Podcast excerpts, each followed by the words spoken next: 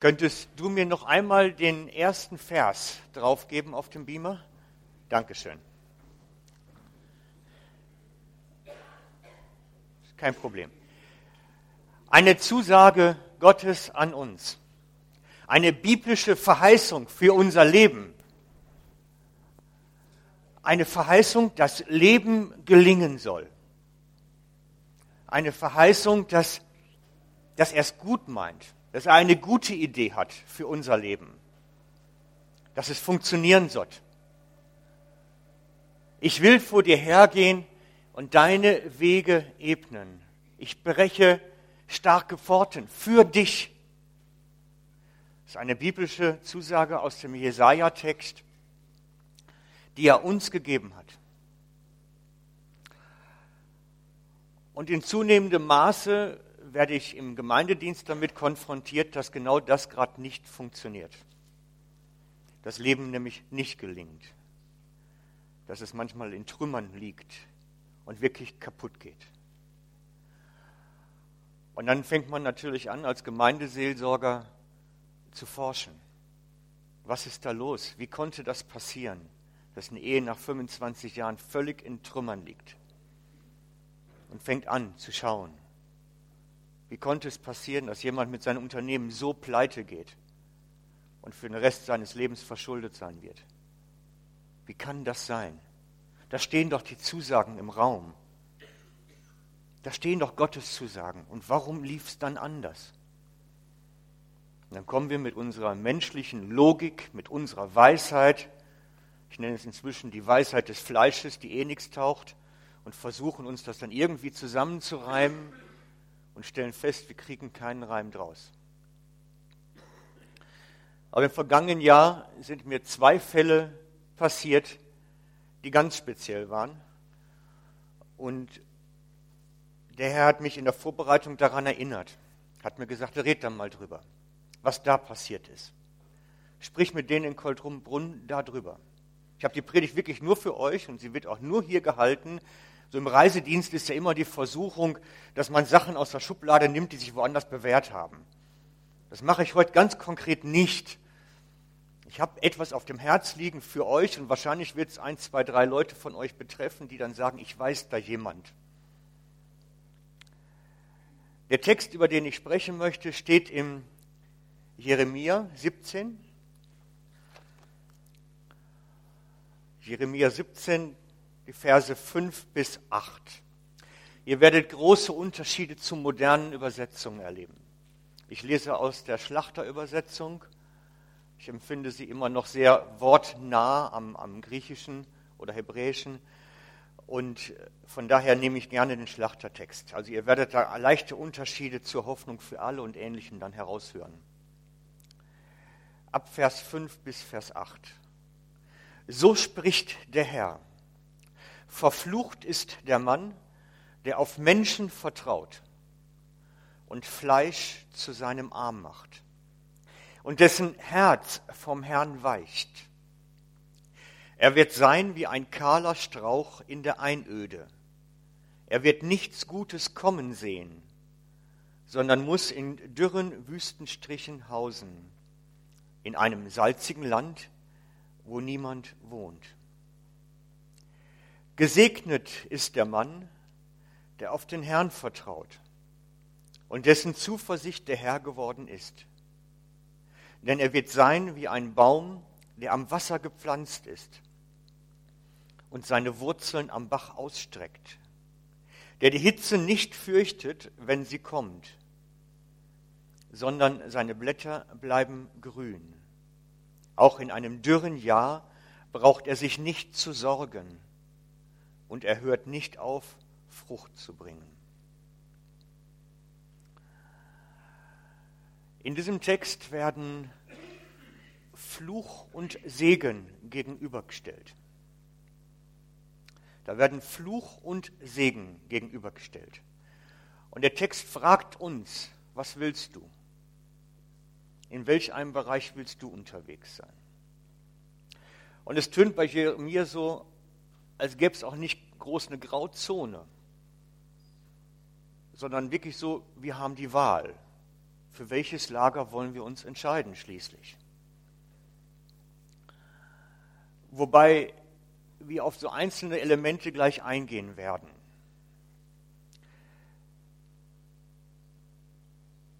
Es geht darum, dass ein Fluch im Raum steht. Verflucht sei der Mann, so beginnt der Text. Das ist nicht das, was wir oftmals unter Fluchen verstehen. Wenn wir über Fluchen reden, meinen wir oftmals eine wüste Sprache. Dass jemand wirklich eine wüste Sprache pflegt. Vielleicht noch blasphemisch. Fluch in diesem Sinne hier ist einem wirklich ganz konkret etwas exakt sehr Schlechtes an den Hals senden. Das ist wie so aus der Distanz heraus jemandem massiv Schaden zufügen. Ich habe mich lange mit einem Ma beschäftigt, der auch Christ geworden ist nachher, der im Okkultismus ganz tief drin war. Ganz tief.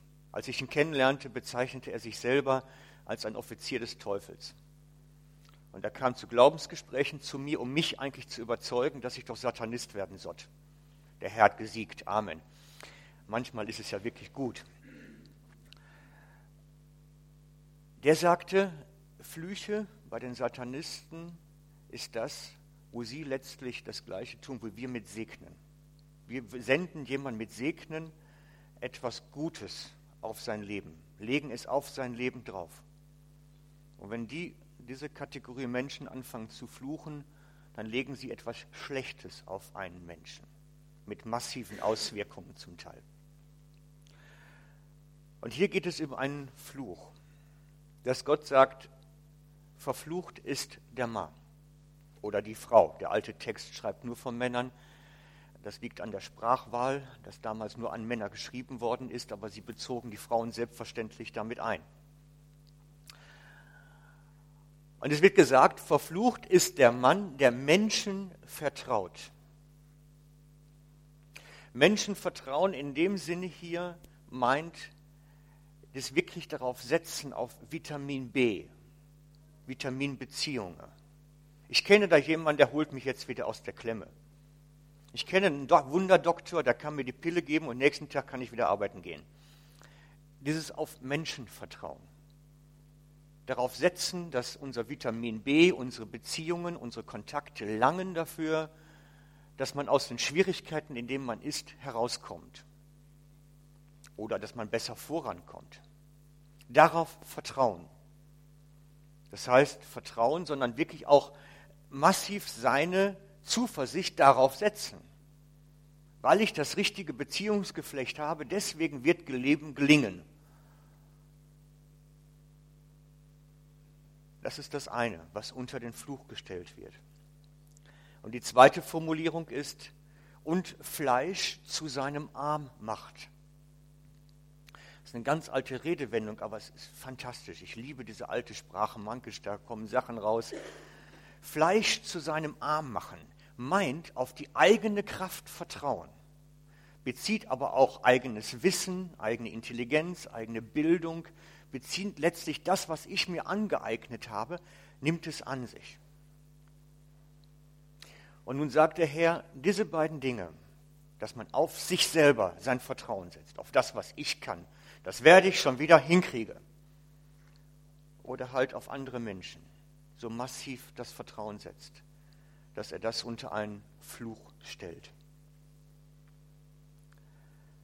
Weil, und jetzt kommt eigentlich die Begründung da drin, dadurch das Herz vom Herrn weicht. Es steht da drin, und dessen Herz vom Herrn weicht, aber das ist eigentlich die Konsequenz daraus. Wenn ich nämlich auf eigene Kraft vertraue und auf andere Menschen vertraue, wird mein Herz vom Herrn weichen. Ich werde Distanz zu Gott aufbauen, weil ich brauche ihn ja eigentlich nicht mehr.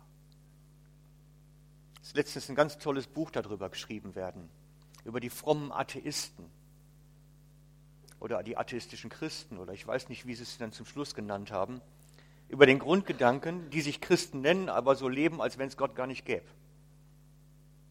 Weil sie können ja alles selber. Sie haben ja alles gelernt und alle Ressourcen zur Verfügung. Wir brauchen Gott doch gar nicht. Der Gedanke ist ein wichtiger Gedanke. Wir sind heute in unserer Gesellschaft auf einem so hohen Bildungsniveau, mit so vielen Ressourcen ausgestaltet. Wir haben doch alles zur Verfügung, dass wir fast Gott gar nicht mehr brauchen. Und darum ist es so wichtig für uns, dass wir wissen, so viel wir auch zur Verfügung haben, es wird uns schlussendlich nicht dadurch der Segen gereichen. Wir brauchen darauf nicht vertrauen. Manchmal wäre sogar weniger mehr. Das Herz wird vom Herrn weichen, wenn wir auf uns, auf unsere Kraft, auf unsere Beziehungen, auf unsere Ressourcen, wenn wir darauf setzen, wird unser Herz vom Herrn weichen. Das sind zwangsläufige Folge.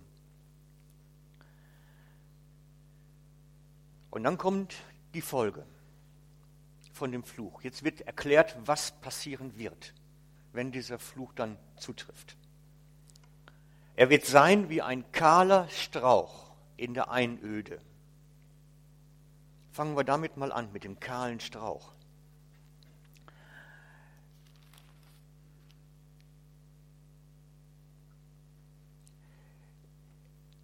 Es wächst nichts mehr dran. Ein kahler Strauch ist ohne grünes Werk dran. Es ist wirklich nur noch Geäst.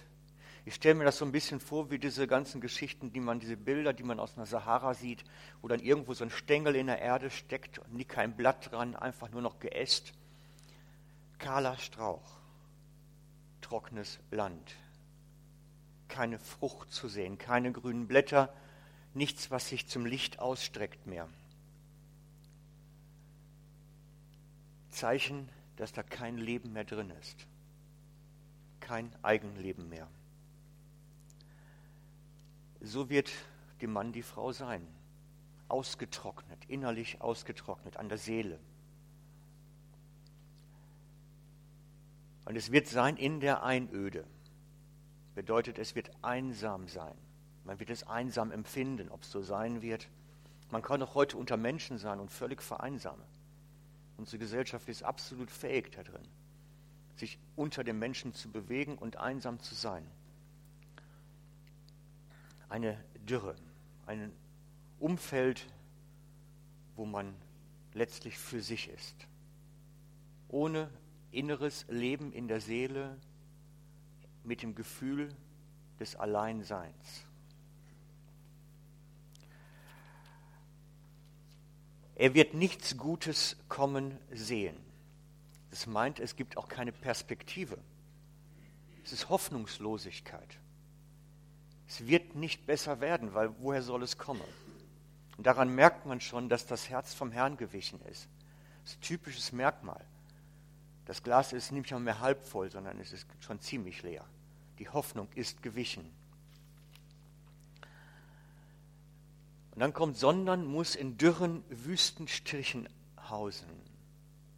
In einem salzigen Land, wo niemand wohnt. Salziges Land ist der Begriff für Unfruchtbarkeit. Da wächst garantiert nichts. Schaut euch die Salzwüste in Utter an. Da wächst einfach nichts, weil salziger Boden gibt nichts her. Ich meine, ich bin kein Biologe, aber so habe ich es mal gelernt. Wo niemand wohnt, heißt Einsamkeit wieder. Empfundene Einsamkeit. Fruchtlosigkeit, Einsamkeit. Und es meint in der praktischen Konsequenz, dass wirklich aus dem Leben keine Frucht mehr entsteht. Ich habe es erlebt, dass sogar es zu körperlicher Unfruchtbarkeit kam bei jungen Leuten. Sie gerieten unter einen Fluch und wurden körperlich unfruchtbar. Und erst als der Fluch, beseitigt wurde, konnte Kinder gezeugt werden. Es ist wiederholt geschehen. Es ist einmal bei mir, aber mehrfach woanders geschehen. Es ist wirklich, wer unter einen Fluch gerät, kann mit Unfruchtbarkeit Probleme kriegen. Kann, muss nicht. Das muss nicht zwangsläufig so sein, aber es ist eine Option.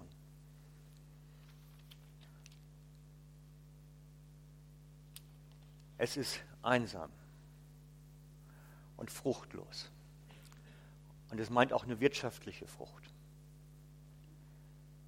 Ich erinnere mich an einen Bauern, der eigentlich gut war, ein guter Bauer. Er machte jedes Jahr Defizite. Jedes Jahr. Massiv. Und wenn er nicht einen reichen Vater gehabt hätte, der jedes Jahr einen großen Betrag reingeschossen hätte, wäre er irgendwann sehr schnell Konkurs gegangen.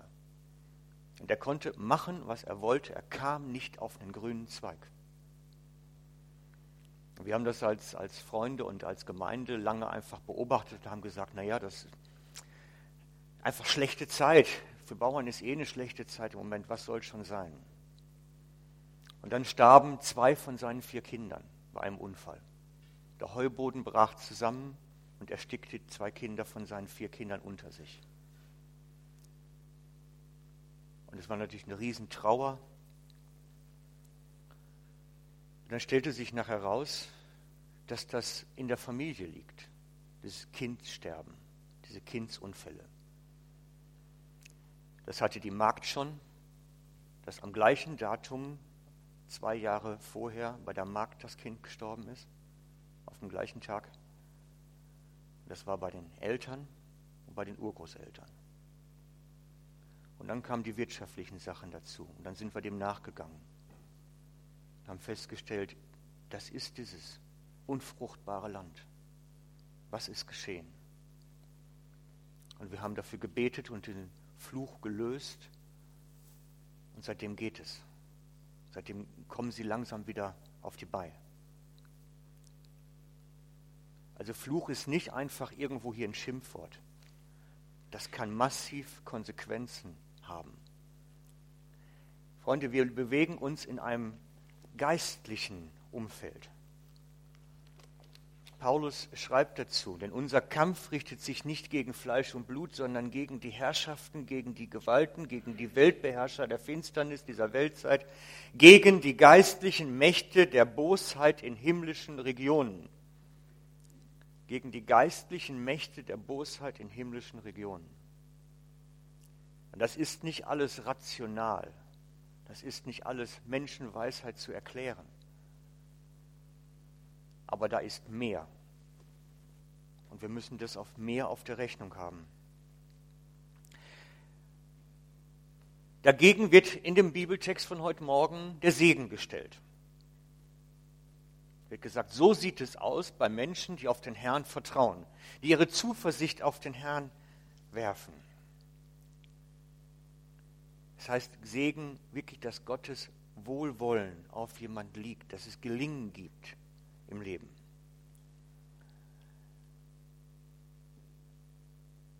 Ist halt das Gegensatz auf Menschenvertrauen. Der Gegensatz davon auf die eigene Kraft vertrauen. Das Gegenteil auf den Herrn zu setzen. Und das Gegenteil meint durchaus, dass man auch mal bewusst, in einigen Situationen kann das notwendig sein, auf seine Sachen, die man kann, verzichtet und sagt, ich könnte jetzt ja, aber ich habe den Eindruck, ich sollte nichts tun dem Herrn überlassen, was zu tun. Wir haben es in der Bibel immer wieder im Alten Testament, dass Könige nicht kriegen mussten, weil der Herr für sie kämpft. Und ähnlich verhält es sich in unserem Leben auch oft, dass er sagt, jetzt kämpfe du nicht, lass mich jetzt mal. Vertraue mir, dass ich die Situation in der Hand habe und dass sie mir nicht entgleitet. Wir haben ja immer Angst, Gott, Gott könnte die Situation entgleiten.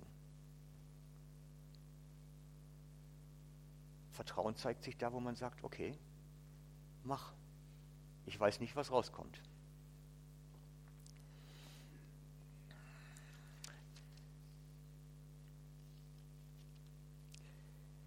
Dessen Zuversicht der Herr ist, also die Hoffnung. Da ist Hoffnung. Gott wird sich kümmern, weil ich ihm vertraue.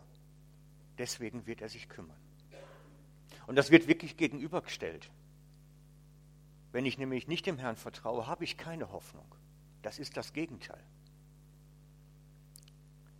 Er möchte, dass wir auf ihn setzen. Er weiß, wie es gut rauskommt. Er weiß, wie Leben gelingt. Und jetzt kommt etwas Spannendes. Dieser Mann, der also dem Herrn vertraut, der gesegnet ist, wird sein wie ein Baum. Also wir reden jetzt nicht mehr von dem kahlen Strauch mit dem dünnen Ästen, sondern hier geht es wirklich um einen Baum. Die haben Stamm, die haben Fundamente, die haben Wurzeln. Der wird sein wie ein Baum, der am Wasser gepflanzt ist. Das heißt, der nicht angewiesen ist, dass es hier und da regnet, sondern der seine Wasser aus der Tiefe ziehen kann. Und jetzt kommt sogar der Zusatz noch dazu, die Wurzeln zum Bach hin ausstrecken. Das meint, wirklich aus der Tiefe heraus Nahrung zu bekommen. Das ist etwas anderes, als wenn ich immer auf den kurzfristigen Segen von oben hoffe. Freunde, das ist im geistlichen Leben ganz wichtig. Es gibt Christen, die sind darauf angewiesen, Woche für Woche für Woche ganz neu Ermutigung zu kriegen, ganz neu aufgebaut zu werden. Das kann hilfreich sein, ja, aber es darf kein Sauerzustand werden. Was denn, wenn es mal nicht mehr regnet, wenn Dürre kommt? Dann müssen wir andere Kraftquellen haben. Christen, die in verfolgten Ländern leben, wissen davon, ein Lied zu singen. Wird mein Christentum, mein Glaube überleben, wenn ich mich nicht mit den Geschwistern mehr treffen darf, weil die Polizei die Versammlungsorte geschlossen hat und wir uns nicht treffen dürfen? Wird mein Glaube überleben, wenn ich plötzlich kein Regen von oben habe? Habe ich die Kraftquellen von unten? Habe ich in die Tiefe meine Wurzeln gegraben? Und das mit den Tiefen, mit den Wurzeln graben, das ist eine ganz wichtige Geschichte. Ich mag mich entsinnen, ich habe als junger Mann mal, im Deutschen gibt es so das, Sprichwort, man soll für jedes Kind, das man in die Welt setzt, einen Baum pflanzen. Da habe ich mir gedacht, ja gut, als junger Mann, das mache ich doch mal. Und habe dann bei mir vor dem Haus mir so Eichen, Sprösslinge besorgt und zwei Eichen gepflanzt. Links und rechts vom Weg. Und da ich nun kein großer Gärtner bin und wahrscheinlich auch nie werden werde, habe ich die viel zu eng zusammengesetzt. Ich hatte so etwa 70 Zentimeter Abstand gelassen. Und als die dann so einen Meter hoch waren oder einen Meter zehn, habe ich dann gedacht, das, das geht nicht gut. Wenn die wirklich mal so dick werden, das funktioniert ja gar nicht. Und habe dann versucht, eine wieder auszugraben. In meiner Unwissenheit. Habe dann festgestellt, bei einer Eiche ist so, die ist nach oben bald genauso groß wie nach unten. Ich habe also gegraben und gegraben und kam überhaupt nicht aufs End dabei. Und da ist mir der Vers dann wieder eingefallen. Die Wurzeln wirklich nach ganz unten, in die Tiefe. Weil das verhebt. Da reißt es einen nicht so schnell raus. Und das reißt einen auch nicht um.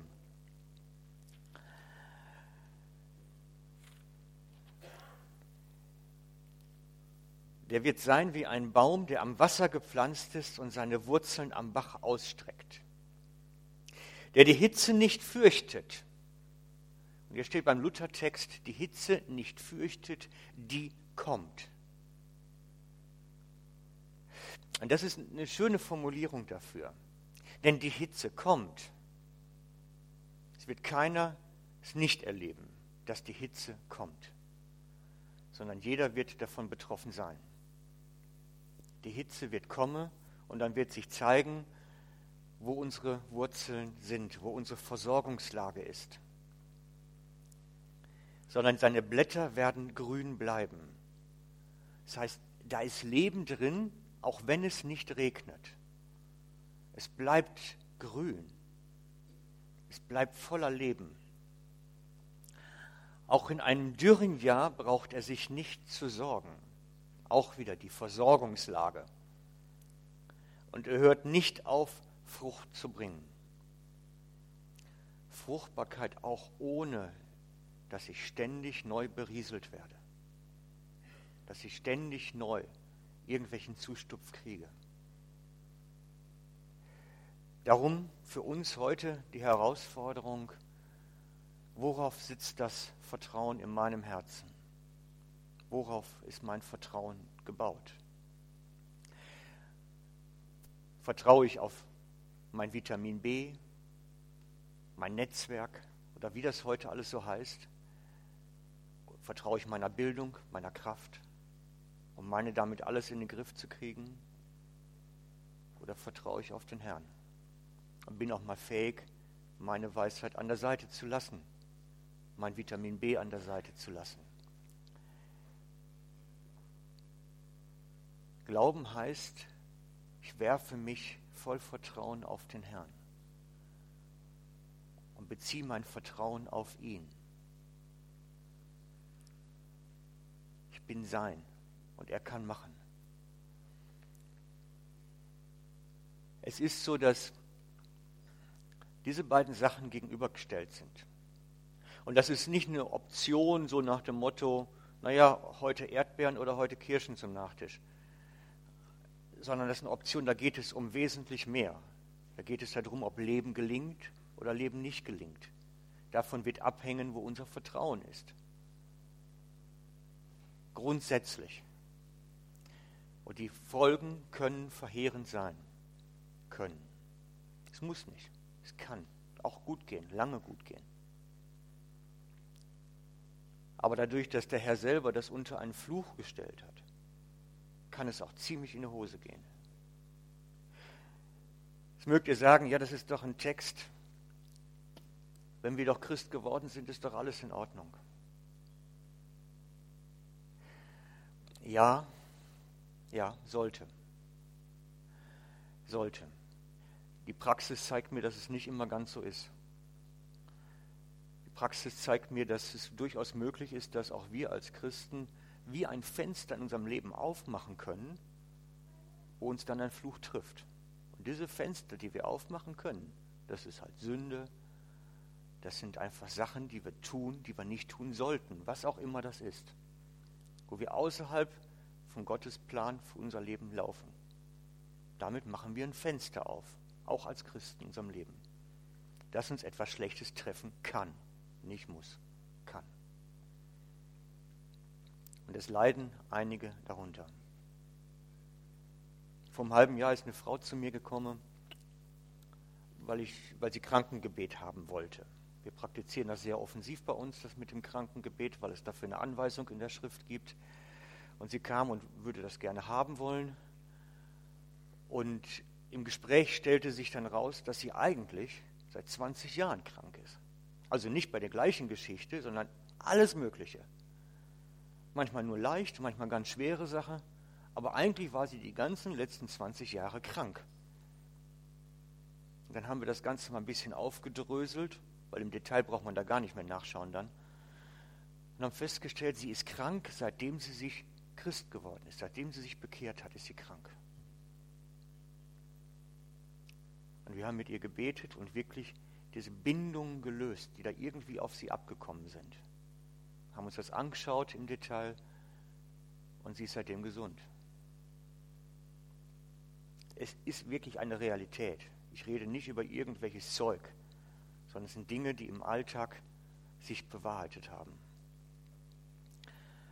Und wir können manchmal es beobachten. Es ist nicht etwas, was jeden trifft. Es kann einfach nur sein. Es kann einfach nur sein. Und ich möchte euch nur ans Herz legen, da wachsam zu sein. Da wachsam zu sein. Das ist nicht eine Sache, die man allein in Ordnung bringen kann, wenn sowas dann zutrifft. Sondern da braucht man jemanden zu, der mit einem betet und das dann löst. Das kann man nicht mit sich selber lösen. Es ist auch nicht so, dass jede Sünde automatisch in so eine Situation führen. Wie gesagt, es kann nur möglich sein. Und ich möchte einfach, dass ihr eine gewisse Wachsamkeit haltet. Eine gewisse Wachsamkeit dafür, dass wenn es Menschen gibt unter euch, die wirklich seit vielen Jahren immer in wirtschaftlichen Zwängen sind, vielleicht sogar seit Generationen, dass da vielleicht was mitgekommen ist noch, was nicht gelöst ist. In meiner Familie war das so. Misserfolge seit drei, vier, fünf Generationen mindestens, soweit ich es verfolgen konnte wirtschaftlicher Misserfolg. Und das musste bei mir auch erstmal gelöst werden. Das ist etwas, was abgebunden werden musste, dann ganz bewusst.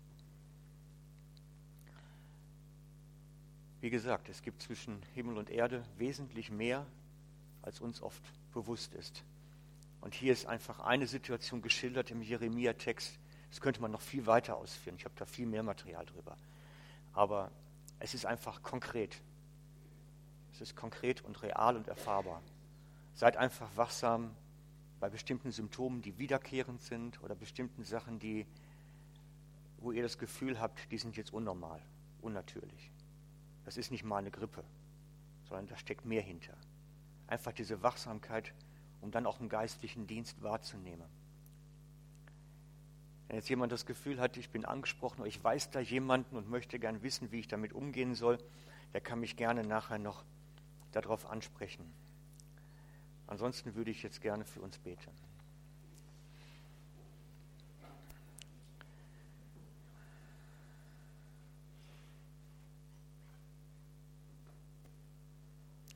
Jesus, und du weißt genau, was in unserem Leben los ist. Du kennst uns durch und durch und kennst unsere Geschichte und siehst auch unsere Familie seit Generationen. Und wir möchten dir all das jetzt bringen und dich bitten, dass du in uns vom Herzen Ruhe stiftest und auch Aufklärung stiftest. Dass du uns zeigst, wo da was ist oder auch nicht ist. Wir möchten dich bitten, dass du letztlich derjenige bist, der den Durchblick behält. Wir wollen auf dich nämlich vertrauen wollen uns dir in die Arme werfen, denn du bist derjenige, der unser Vertrauen nicht nur verdient, sondern auch bekommen soll. Wir bitten dich, dass du unser Leben mehr und mehr in, den, in deine Hände nimmst. Und wir spüren dürfen und erleben dürfen, wie du der Regent bist, über jeden Tag hinweg, über jede Situation hinweg. Komme du mit deinem Segen zu uns und auf uns jetzt.